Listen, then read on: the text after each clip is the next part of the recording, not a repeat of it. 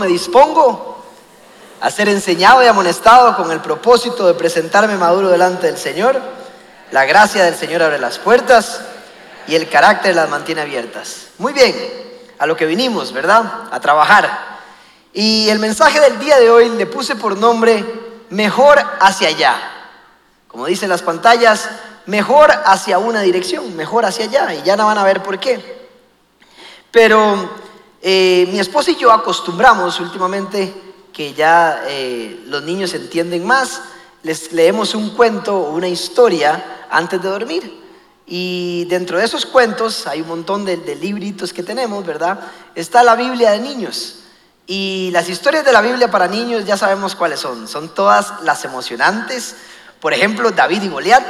Esa es la preferida de él. Usted le pregunta a Roberto, ¿cuánto mide Goliat? Y él dice, tres metros. Hasta aquí, papá mide. Gigante. Sí, era un gigante.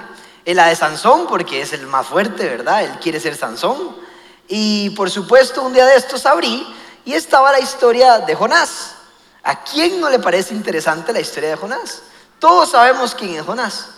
Es más, hasta los ateos saben la historia de Jonás. El hombre que vivió dentro de un pez por tres días y tres noches y no murió. Y para un niño eso es espectacular. ¡Wow! ¿En serio pasó eso? Sí, pues sí. Pero vieras que cuando estaba viendo la historia con Roberto, me dio la curiosidad por ir a leerla, porque digo, tengo años de no leer el libro de Jonás. Y entonces me puse a leerla y curiosamente, eh, como es el Señor, me empezó a hablar. Y hizo una enseñanza para mí, obviamente, primero que todo, que la quiero compartir con ustedes, porque el libro de Jonás realmente es bastante interesante. Y hay mucha enseñanza ahí. Ahora, Jonás, porque en la historia es el contexto, quiero, quiero comprar un poco quién era Jonás. Jonás era un profeta de Israel. Un profeta de Israel en los tiempos donde Asiria era una potencia mundial, más que todo en el Medio Oriente. Pero este, los asirios, no Siria, sino los asiria, los asirios tenían parte de lo que es ahora Turquía, Irán, Irak, eh, el mismo Siria, y desapareció, Asiria desaparece, como fue profetizado en la Biblia, que ya vamos a ver.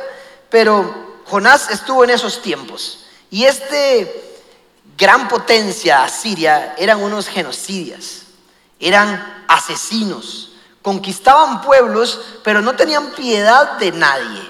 O sea, realmente eran malos estos, estos hombres. Eh, el profeta Nahum profetiza que que esa caída va a ser muy fuerte la de Asiria y que todos los pueblos se alegrarán porque Asiria va a caer. Porque todo el mundo odiaba a Asiria.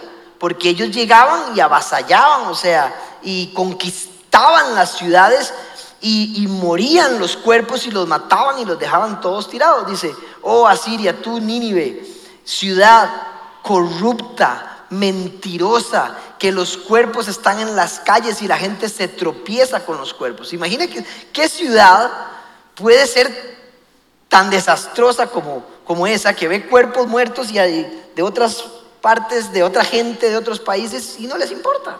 Así eran los asirios. Los asirios eran malos. Y por otro lado, Israel odiaba a los asirios, claramente. Israel en aquel tiempo había sido dividido en dos las diez tribus del norte, que eran Israel, y las dos tribus del sur, que eran Judá. Y todos los israelitas estaban tristes porque Asiria había conquistado las diez tribus del norte y había, los tenía bajo, en cautiverio, los tenía pasándola mal. Por lo tanto, Jonás, y esto es importante que lo entiendan, Jonás odia a los asirios. O sea, los odia. No hay pueblo que más odie que él dice, estos asirios, o sea, no los soporto. Ojalá se destruyan. Ojalá ya caigan. Y como dice el profeta Nahum, todos se alegrarán porque su maldad era muy grande. Entonces, resulta que un día la historia de Jonás, ese es el contexto, y, y Nínive es la capital, la capital de Asiria. Y un día el, capítulo 1, versículo 1 dice, vino palabra del Señor a Jonás. No sé cómo vino, si se escribió unas letras en el cielo, si bajó un ángel, si se apareció Dios mismo, no importa. Dice, vino palabra de Jehová a Jonás y sabemos que Jonás entendió. y le dijese la palabra, levántate y ve a Nínive, a esa capital, y vaya a predicar. Ahora, por eso les cuento el contexto, porque Jonás, donde escucha eso, dice, no señor, yo no voy. Le hace Jonás, ve a Nínive a predicar y le hace, usted me puede pedir lo que quiera, pero yo donde esa gente no voy y menos a predicar. Y es que la predicación que le pidió Dios a Jonás no fue una predicación bonita, sino que le dijo, vaya, predique y predique esto. le dice Jonás, vaya a esa ciudad sanguinaria y va a predicar esto. La maldad de Nínive ha llegado hasta el Señor. Por lo tanto, dentro de 40 días voy a destruir Nínive. O sea, imagínese Jonás, pero está loco, Señor. No voy a durar ni cinco minutos, voy a decir eso y me van a, matar. O sea, no es posible que yo vaya a Nínive. Primero, peligra mi vida. Le hacen, no, Jonás, Jonás, porque claramente la, la Biblia no habla la conversación, pero cuando usted lee la historia se sabe que Jonás y Dios tuvieron una conversación por algunas cosas que dice en el capítulo 4. Y seguramente Jonás le dijo, no, no, es que yo no quiero ir. Dígale a otro profeta por ahí que anda por ahí, a Nahum, ¿por qué yo? Le dice, no, porque, porque usted tiene que entender que cuando yo llamo a alguien, y esto es lo primero que hay que entender, cuando Dios nos llama a algo, no es llegar a la meta, se trata del corazón de la persona. De hecho que usted tiene que entender que cuando Dios nos manda a hacer su voluntad o nos manda a algún objetivo, tiene que ver más con su corazón que con lo que voy a hacer. Y Jonás no entendía que no solo tenía que ir a predicar, sino que Dios quería trabajar el corazón de Jonás. Y él no entendió. Hay un dicho que dice, eh, prueba no superada es prueba repetida. Claramente, porque tiene que ver con nosotros. Mi pastor, don Alejandro Castro, tiene un dicho que dice, Dios capacita a los que llama, no al revés no llama a los que están capacitados, sino que va capacitando a los que llama. En esa capacitación va transformando el corazón, nos va haciendo diferentes para que algún día podamos cumplir el objetivo a lo que Él nos llamó. Y Jonás era el profeta, era un profeta de Israel, que él creía que solo Israel iba, a solo Israel iba a profetizar. Y un día lo manda a ese desafío. Jonás no quiere ir porque es un gran desafío. Porque a vista humana no tiene sentido ir a predicar ahí. A ojos humanos dice, no hay nada que hacer ir allá. Yo no quiero ir, pero lo que no sabía es que el Señor le estaba hablando y le estaba diciendo, tenés que trabajar tu corazón, Jonás. Ahora, Jonás obviamente no le dice nada. Y el muy vivazo, bueno, digo yo el muy baboso, porque se va para Tarsis. Ahora, Tarsis es una ciudad española. Ahora, me pongo de este lado. Digamos que Israel es mi cabeza. Claramente, Nínive está a 1200 kilómetros para acá y Tarsis está como a 4000 kilómetros para acá. O sea, literal hizo dirección contraria. Y dijo, mm, la verdad es que no. Jonás es el ejemplo más gráfico en la palabra de Dios de alguien que huye de la, de, la voluntad de Dios. Quiso huir de la voluntad de Dios. No quiso obedecer y como saben la historia se va para otro lugar. Ahora, como estamos hablando de esta historia, tenemos que definir para nosotros, para una aplicación personal, qué es Nínive y qué es Tarsis. Ahora, Nínive, como les dije, es un gran desafío. Nínive puede ser aquella conversación que te toca tener con aquella persona que no has tenido. Nínive puede ser por fin perdonar, al fin decidirse perdonar. Nínive puede decir pedir perdón, ir a disculparse. Nínive puede decir dejarme de estupideces, dejarme de, orgullo y poder solucionar las relaciones que tengo con mi esposa en mi matrimonio. Nínive puede ser tener, empezar a prioridades sanas, que tengan sentido, que van hacia la voluntad de Dios y no hacia Tarsis. Nínive es un tiempo de obediencia. Nínive representa obedecer al Señor siguiendo su voluntad, sin importar lo que yo crea que va a pasar. Porque si Dios es fiel y tengo fe, entonces aquello es mejor que lo otro. ¿Verdad que sí?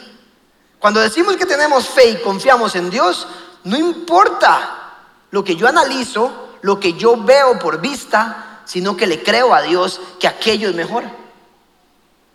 Porque lo que el lugar más seguro donde puede usted estar es en su voluntad, no en otro lugar.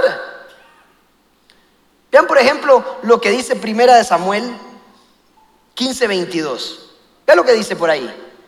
Dice, este es el profeta Samuel, dice, ¿qué le agrada más al Señor? ¿Que se le ofrezcan holocaustos y sacrificios? ¿O que se obedezca lo que Él dice? El obedecer vale más que el sacrificio. Y, el prestar atención más que la grasa de carneros. Lo que está diciendo es, hey, gente, me agrada más cristianos que obedecen, que buscan su voluntad, que se dirigen a Nínive, a cristianos que creen, que pecan y empatan dando la ofrenda. A cristianos que creen, que pecan y empatan sirviendo ocho horas a la semana. Ahora, en ningún momento estoy diciendo que no es importante servir y que no es importante ofrendar. Estoy diciendo que ojalá que cuando sirvan y diezmen, pero lo principal es la obediencia hacia su voluntad. Porque le agrada más al Señor su obediencia, que usted acepte el desafío de su corazón personal, que no sé cuál es, para que usted empiece a ir a Nínive y no a Tarsis en algunas cosas.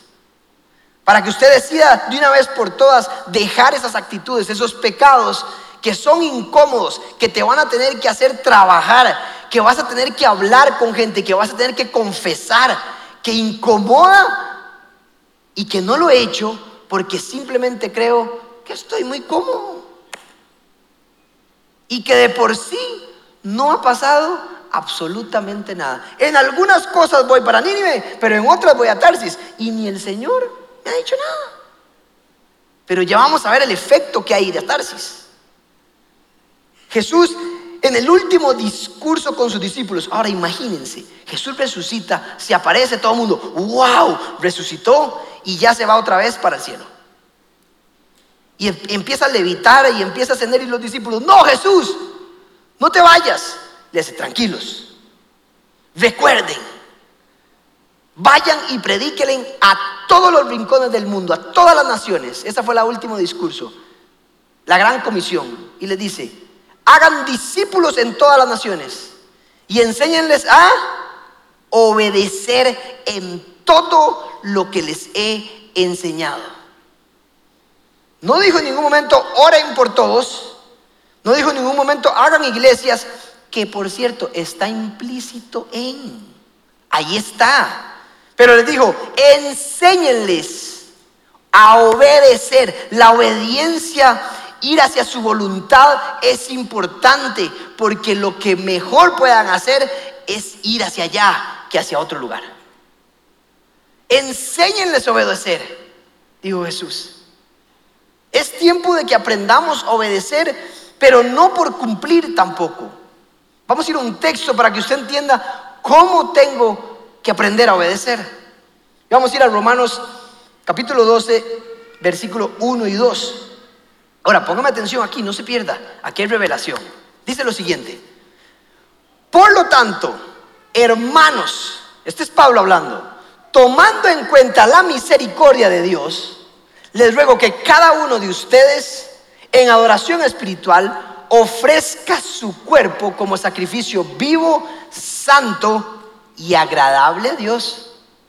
No se amolden, no se amolden al mundo actual, sino sean transformados mediante la renovación de su mente. Así podrán comprobar cuál es la voluntad de Dios, buena, agradable y perfecta. Ahora, póngame el versículo 1 ahí. Entiendan, dice, por lo tanto, tomando en cuenta la misericordia de Dios, entendiendo que Jesús no murió por usted por obligación para hacer un cheque, sino que murió por qué? Por misericordioso y por amor. O sea, fue un acto de amor. ¿Cuántas veces ustedes en la iglesia han escuchado que Jesús murió por amor? Todas las veces. No porque lo mandaron y dicen, ay Señor, voy a cumplir y la verdad es que solo voy a cumplir, pero qué pereza, toda esta gente, de por sí algunos me van a rechazar el resto de la vida.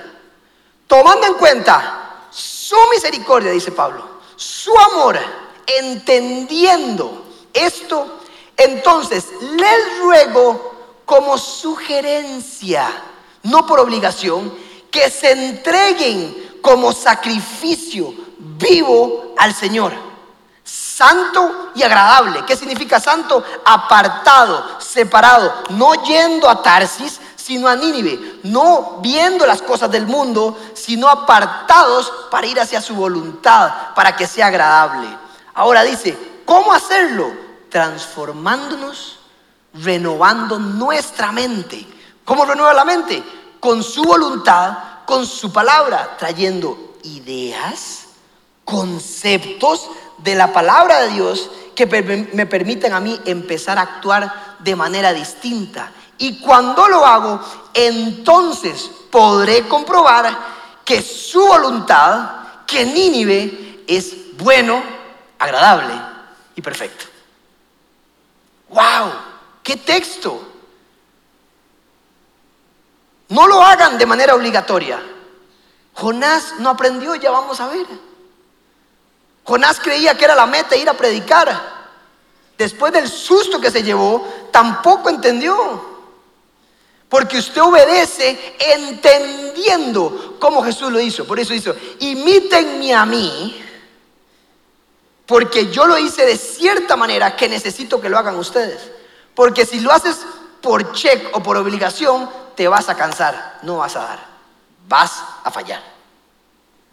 Mientras que si lo haces de corazón, entendiendo el amor, conociendo a Cristo, vas a poder ir a Nínive confiando en fe que lo que suceda allá es bueno, agradable y perfecto. Por eso tenemos que obedecer. Ahora, entendemos ahora que es Nínive, perfectamente.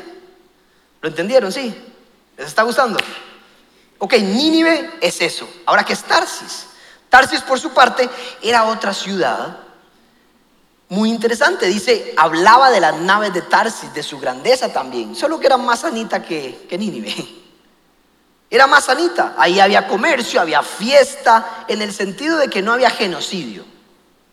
Pero, pero era lejos de la presencia de Dios. Ahora, el texto, cuando usted lee la historia, dice, pero Jonás, en lugar de ir a Nínive, compró un boleto para ir hacia Tarsis y decidió alejarse de la presencia de Dios.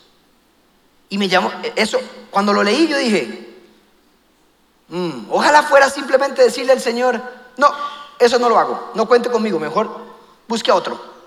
Ojalá fuera simplemente, eh, negociamos, Señor, hagamos otra cosa. Ojalá fuera simplemente decir, Mm, eso no va conmigo. Como cuando nos gusta todo lo de la Biblia, pero de repente aparece un desafío y decimos, ah, eh, eh, eh, yo no creo eso. Como los jóvenes, que de sí, todos fuimos jóvenes. No relaciones sexuales antes del matrimonio. A mí me gusta toda la Biblia, pero esa parte no. Ay, qué lindo, ¿verdad? Qué fácil. Y de repente, ah, no, esto no estoy de acuerdo, pero esto sí. Ah, negociando. Sí. Y eso es lo que hacemos nosotros. Tarsis es todo aquello que va en contra de la voluntad de Dios. Ahora, usted seguramente puede creer, pero a mí nunca Dios se me apareció para ir y, mandarme a Heredia o mandarme a aquella familia. Es que entienda, Dios ya nos mandó a hacer su voluntad. Y a todos nos ha mandado a Nínive, sin importar si se apareció con un llamado específico. Usted fue llamado a hacer su voluntad y a obedecer. Y Dios no tiene que aparecerse para que usted entienda que tenga que ir a Nínive. Porque todos tenemos que ir hacia allá. Y Tarsis es el lugar en contra de su voluntad. Veamos qué es Tarsis. Tarsis, vamos a ir a Gálatas capítulo 5 del 19 al 21. Antes de entrar a este texto, póngame ahí el texto, por favor. Significa esto, dice, las obras del Espíritu van en contra de las obras de la carne, dice la palabra de Dios. No sigan las obras de la carne, sino que sigan las obras del Espíritu, dice. Y por aquello, ir a Tarsis son las obras de la carne. Y dice muy fácil, las obras de la naturaleza pecaminosa se conocen bien. Otra versión dice, son evidentes. Los que van para Tarsis y viven allá, es muy evidente por aquello. ¿Y cuáles son? Eh, inmoralidad sexual, o sea, todo lo que esté fuera del matrimonio, pornografía, inmoralidad sexual, sexo fuera del matrimonio, adulterio, impurezas, libertinaje, creer que soy el dueño de todo y soy libre para hacer lo que me da la gana, idolatría, brujería, odio, Discordia, en otra versión dice disensiones, los que separan, los que no pueden tener un liderazgo. Dice, el reino dividido en dos no prospera. Aquellos que les gusta pelear por todo. En otra versión dice pleitos también, celos, sectarismos, envidia, borracheras, orgías y otras cosas parecidas, les advierto ahora, como antes lo hice, que los que practican tales cosas no heredarán el reino de Dios.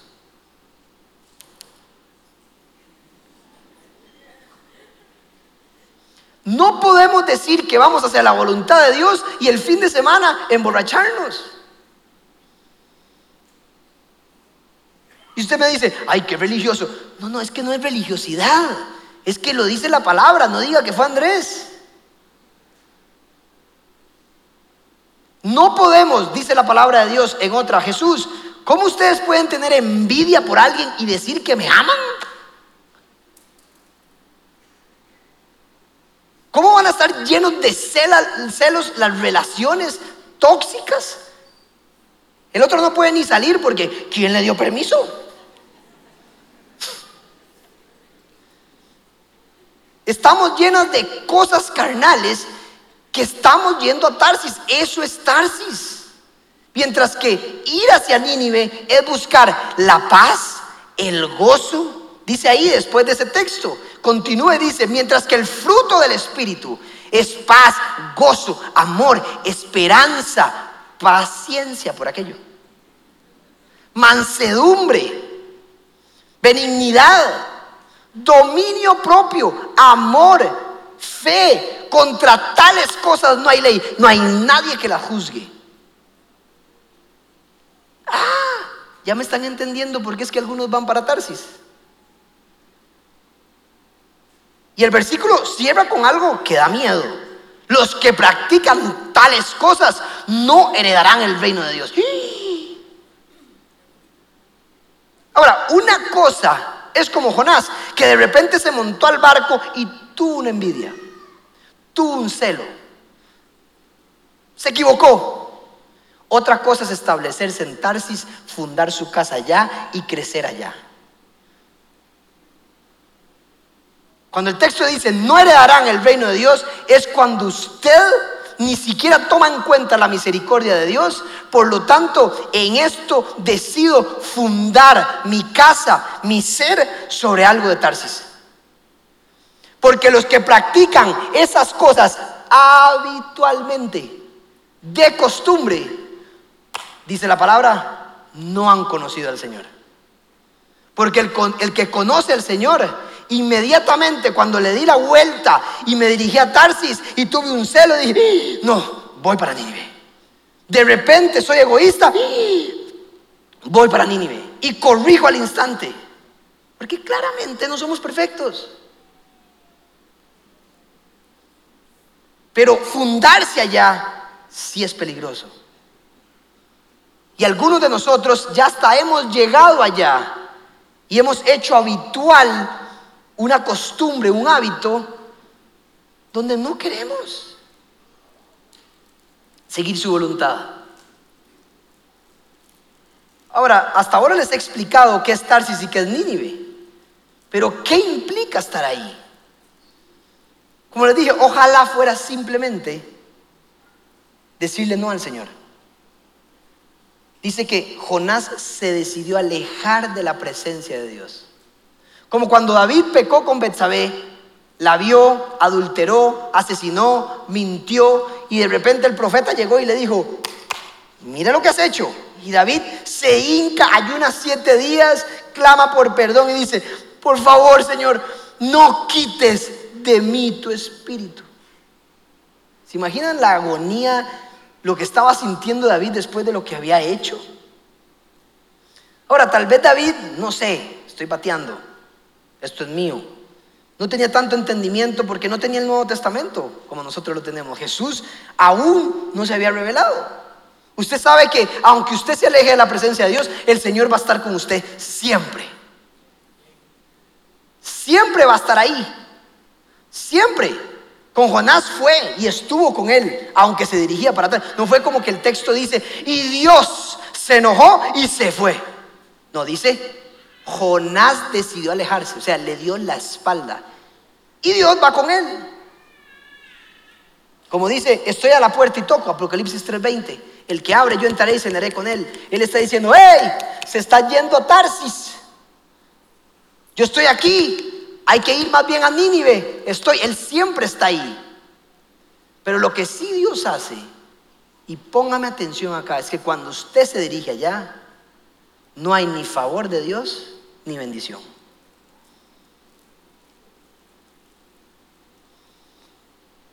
¿Se imagina usted pidiéndole al Señor, Señor, abre el favor tuyo para mi matrimonio? Y por otro lado estoy siendo infiel. Hay favor ahí. Señor, abre las puertas de los cielos para mi negocio y por otro lado estoy estafando. ¿Se imagina yo como pastor? Señor, trae tu unción y arriba estoy manipulando.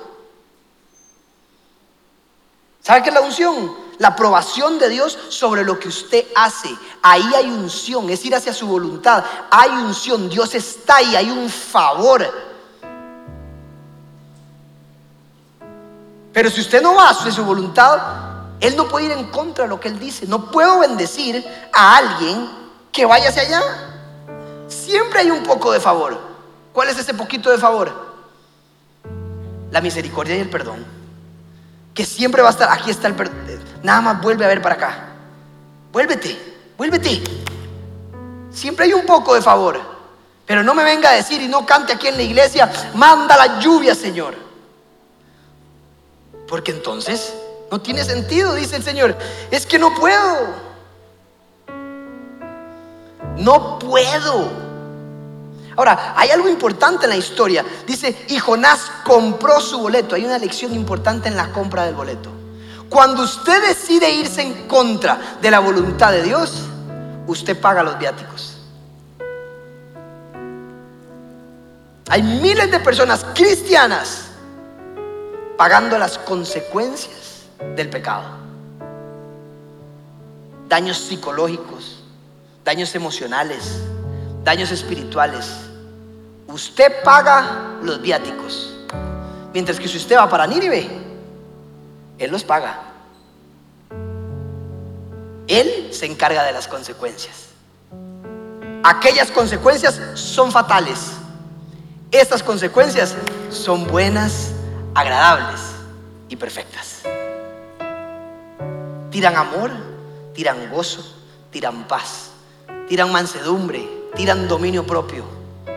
¿A dónde quieres ir?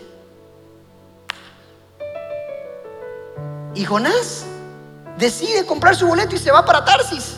Se monta un barco con un montón de marineros, continúa la historia. Y Dios, dice la, dice la palabra, y Dios manda la tormenta por aquello. No fue nadie más que Dios. Dice, ay, qué malo Dios, lo quería ahogar, lo quería matar, al contrario, póngame atención, tomando en cuenta su misericordia, recuerden, Dios hizo que Jonás pasara eso por amor. Porque quién sabe qué hubiera pasado si hubiera llegado a Tarsis. Hubiera sido peor que él llegara allá. Y Dios dijo, no, tengo que frenar a este hombre. Por supuesto que no iba a morir. ni los marineros, pero los marineros, ¿qué es esta tormenta? Y van a despertar a Jonás. Porque el texto dice así, ¿qué tienes contigo, dormilón? ¿No ven que estamos? Y se despierta Jonás y le dice, ore a su Dios porque el nuestro no, no contesta. Clame a su Dios. Qué curioso, ¿verdad? El ateo pidiéndole al que cree que ore y el que tiene que orar no ore. Nosotros queriendo ir a Tarsis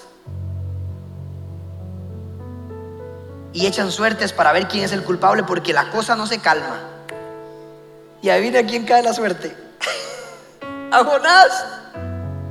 ¿Quién es usted? Le pregunta y le hace, soy hebreo, hijo del creador de los cielos y de la tierra. Y todos así, ¿qué hiciste? Y Jonás les cuenta y le hace, hacen todos, ¿qué has hecho, hombre? ¿Qué tenemos que hacer y hacer? La única solución que hay acá es que ustedes me tiren al agua. Y todos se quedan así. No, no, no, no, no, rememos más fuerte, vengan. Vea qué curioso, los que no creen teniendo más misericordia que el que cree.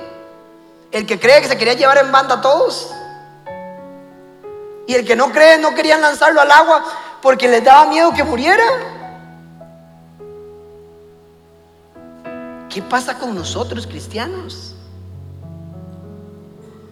Tenemos que ir a Nínive. Nosotros somos los de la misericordia, somos los del perdón, somos de los del amor, somos los que cambiamos el entorno. Y le dan los marineros. Y llegan en un momento y dice, y la Biblia así lo dice, se puso peor. Se puso peor. Y le dicen a Jonás, di no, Jonás. Lo siento, hermano. Pero aquí, ni a Dios le dijeron. No, mentira. Imagínense que oraron a Dios, a Jehová. Las cosas que hace Dios. Señor, no tomes en cuenta la muerte de este hombre, porque lo tenemos que tirar. Él dijo, pero no, no lo tomes en cuenta, por favor. Y lo tiran al agua. En un segundo, se calma todo. Y los marineros empiezan a lavar a Jehová. Y Jonás en el agua.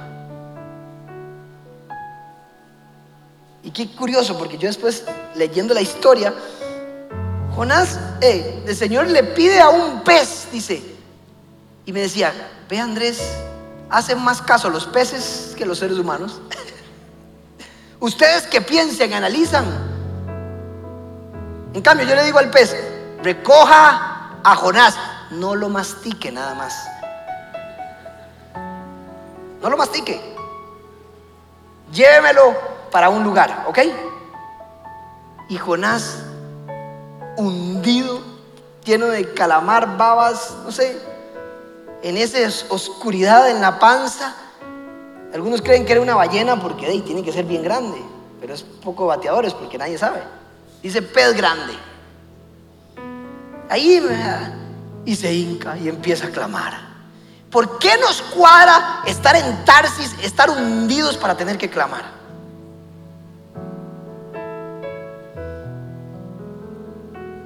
Pero claro, el Señor en su misericordia, gracias a Dios, ya sabía que todo lo que iba a pasar. Y lo fue a dejar y me encanta a donde lo va a dejar. No lo deja en Nínive. Lo deja donde, en, Líbano, donde tomó el barco hacia Tarsis. El Señor nunca va a hacer por usted lo que usted tiene que hacer. El Señor no va a hacer que usted vaya hacia su voluntad, le toca a usted.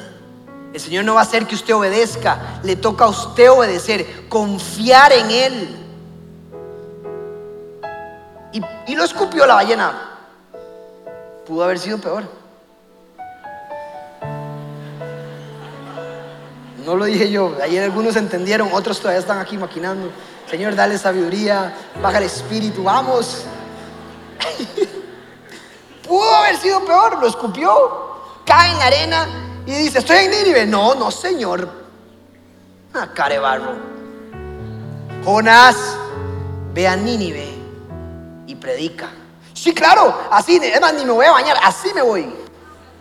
Y hubiera dicho yo, claro, después del susto que se pegó, y se va para Nínive.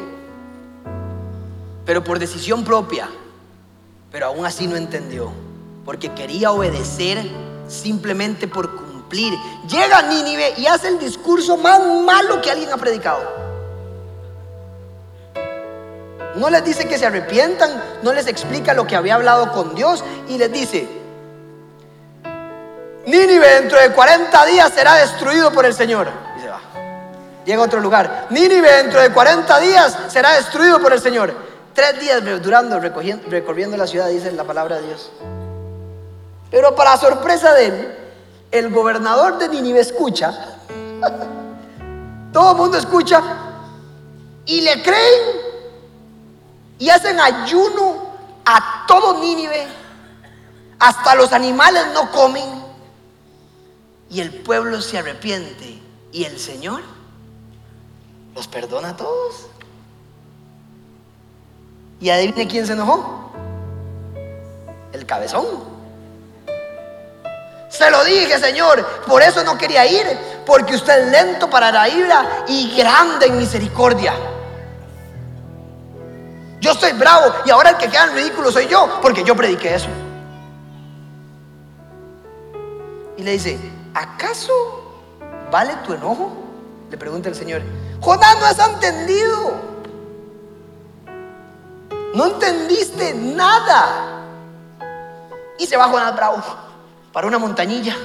Dice que a las orillas de la ciudad. Y se siente y todo el sol le pegaba y el viento le pegaba enfrente.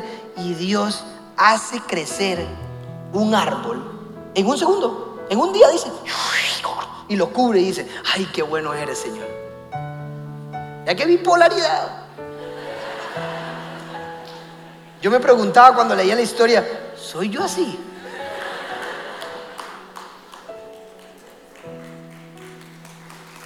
Y le hace el árbol. Pero inmediatamente el Señor hace un gusano y se comen al árbol.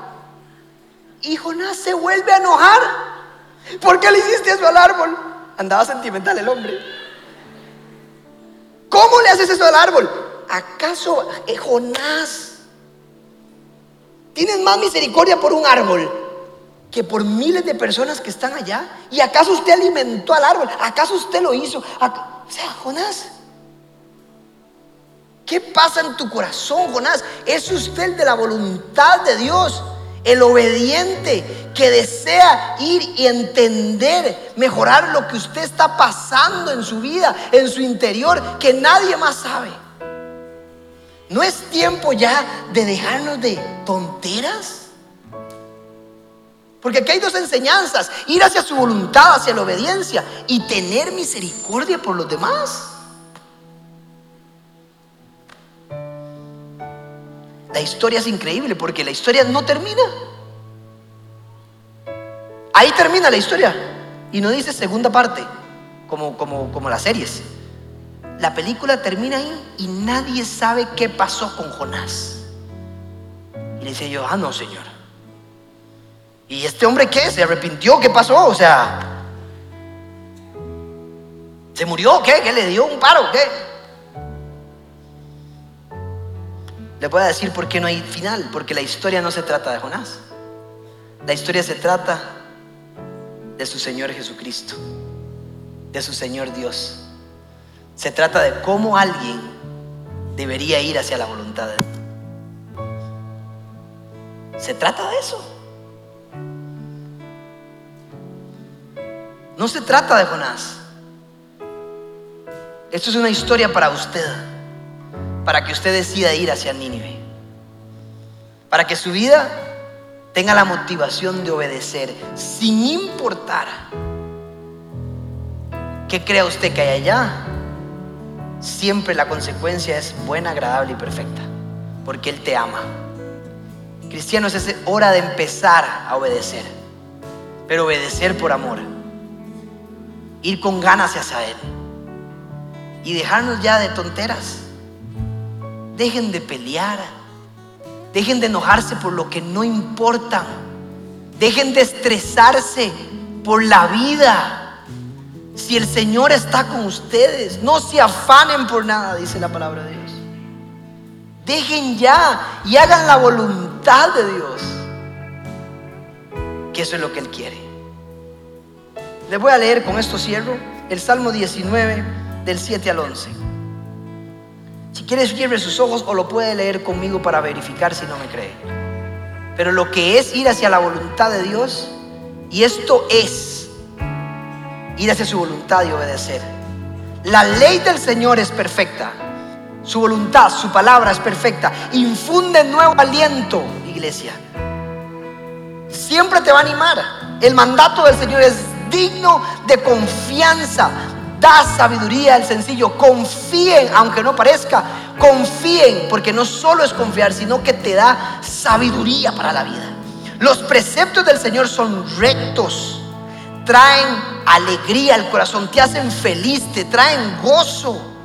El mandamiento del Señor es claro, da luz a los ojos, aunque ande en valle de sombra, como dice el texto. Siempre tu vara y tu callado, tu palabra me infundirá aliento. Será una luz, lumbrera mi camino es tu palabra, alumbra el camino. El temor del Señor es puro, permanece para siempre.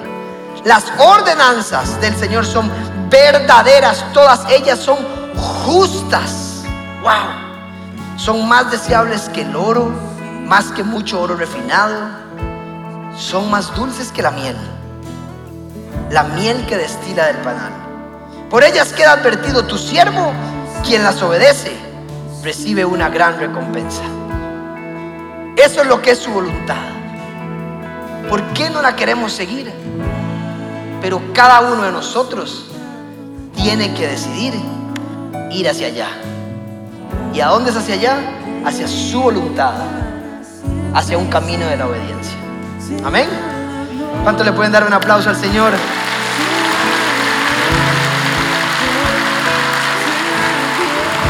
Cierre sus ojos ahí donde está. Tómese un minuto, por favor. Y piense cuáles son sus tarsis. Porque todos tenemos uno. ¿Cuáles son esos tarsis que no has querido nunca devolverte a Nínive en ese aspecto de tu vida?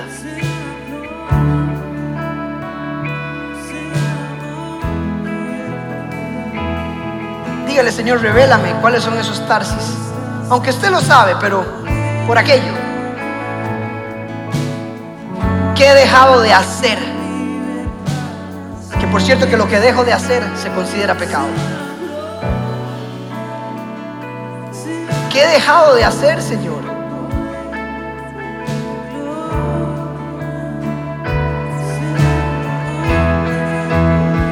Una vez analizado, póngase de pie, vamos a cerrar orando, queremos orar con usted como iglesia. Si usted está en su casa, póngase de pie también o ínquese lo que quiera, pero queremos orar por ustedes también. Queremos orar como iglesia, acompañarlos. Queremos orar por la gente que tenga un llamado o que tenga que tomar una decisión. Y esas decisiones están confusas. Si usted es una de esas personas, pase adelante. Queremos orar por usted. Si usted es una de esas personas que ha estado en Tarsis y le ha costado salir de, de ahí, venga también. Queremos orar por usted. Pase adelante. Vamos, comunidad paz. No tenga miedo, si usted es una pareja que le ha costado educar a su hijo en este mundo tan confuso y necesitan poner límites y ocupan saber cómo hacerlo, pase adelante.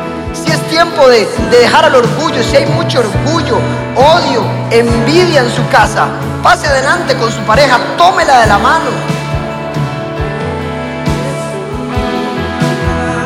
Si usted ha tenido un pecado ahí por, por mucho tiempo, o al menos cosas con las que no ha estado de acuerdo, pase adelante, queremos orar, háganse para adelante por favor los que, los que han pasado, vamos a clamar.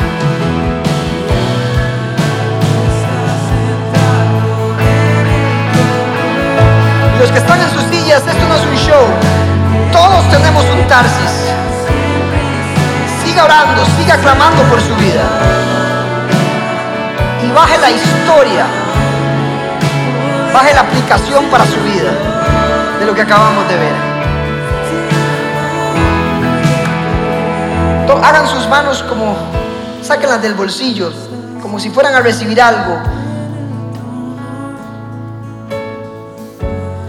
Padre, en el nombre de Jesús, venimos delante de ti, Señor, como tus hijos, no como siervos, como tus hijos, recordando que tenemos un papá que está en el cielo. Y ese papá es Dios del cielo y la tierra. Venimos como tus hijos, sabiendo que nos amas, Señor. Que nos amas y que esto lo haces por amor, Señor. Así que venimos delante de ti posicionándonos como hijos. Y segundo, queremos pedir perdón por ir a Tarsis. Pida ahí perdón en su vida. Dígale, Señor, perdón por lo que he hecho, por esas consecuencias que estoy viendo de mis malas decisiones, Señor. Hoy pido perdón, me arrepiento de no haberte creído. Me arrepiento de no haber tenido la decencia, Señor, la delicadeza de poner atención a tu voluntad. Perdón, Señor. Pero tercero, también recuerdo que soy libre y que tu sacrificio me hizo libre. Diga, soy libre ahí. Soy libre de todas las veces que fui a Tarsis. No soy esclavo del temor, ni del miedo, ni del pecado, ni de ningún hábito. Tú me hiciste libre por ese sacrificio en la cruz. Y ahora como hijo libre, decido ir para Nínive, Señor. Decido darme la vuelta hacia tu favor, hacia tu presencia, Señor. Decido volverme y seguir lo que tú me has mandado hacer, Señor. Dame el carácter para ir a solucionar, para ir a hacerme cargo de lo que me tengo que hacer. Dame el carácter para dejar aquello y empezar a hacer esto, Señor. Permíteme ir a Nínive hoy en el nombre de Jesús. También, por último, empiezo a celebrar. Diga, tengo fe desde que ya voy a ver el resultado. Que aunque me parezca que no lo veo y que es difícil ir a Nínive, veré la gracia, tu favor y que tu voluntad es buena, agradable y perfecta para mi vida, Señor. Hoy te doy gracias, hoy levanto mis manos dándote gracias, porque así será cuando vaya hacia tu voluntad. En el nombre poderoso de Jesús, y todos decimos, ¿cuántos pueden levantar un aplauso al Señor? Dele más fuerte, gracias Señor. Pueden tomar asiento, que todavía tengo algo que decirles, por favor no se vaya. Y voy a hacerles la oración que su pastor quiere que ore por ustedes ahí sentaditos. Primera cosa, si usted es nuevo por primera vez, tenemos la sala clic aquí a mano izquierda a la salida para darles un regalito, información de lo que somos. ¿Ok? También tenemos los grupos Paz a mano derecha, son grupos pequeños. Queremos que usted esté acompañado, pastoreado y se reúna semanalmente con nosotros. Por último, si usted está también en, las redes, busque ahí donde soy nuevo, métase a la página y haga este clic que tenemos para usted. Y por último, vea a leerle la oración, cierre sus ojos, reciba esto de la congregación, de la visión. Y dice lo siguiente, que el Señor los bendiga y los guarde de todo mal, que el Señor responda al clamor en tiempos de dificultad, que el Señor los mire con agrado y extienda el favor de Él sobre ustedes, que el Señor les muestre su favor y les dé paz que sobrepasa todo entendimiento, que el Señor les conceda los deseos de su corazón y haga que todos sus planes tengan éxitos. Que la gracia del Señor Jesucristo, el amor de Dios y la comunión del Espíritu Santo sea sobre ustedes, sobre su familia, ahora y siempre. En el nombre de Jesús y todos decimos otra vez, que el Señor los bendiga, los amamos en Comunidad Paz, los esperamos el próximo fin de semana.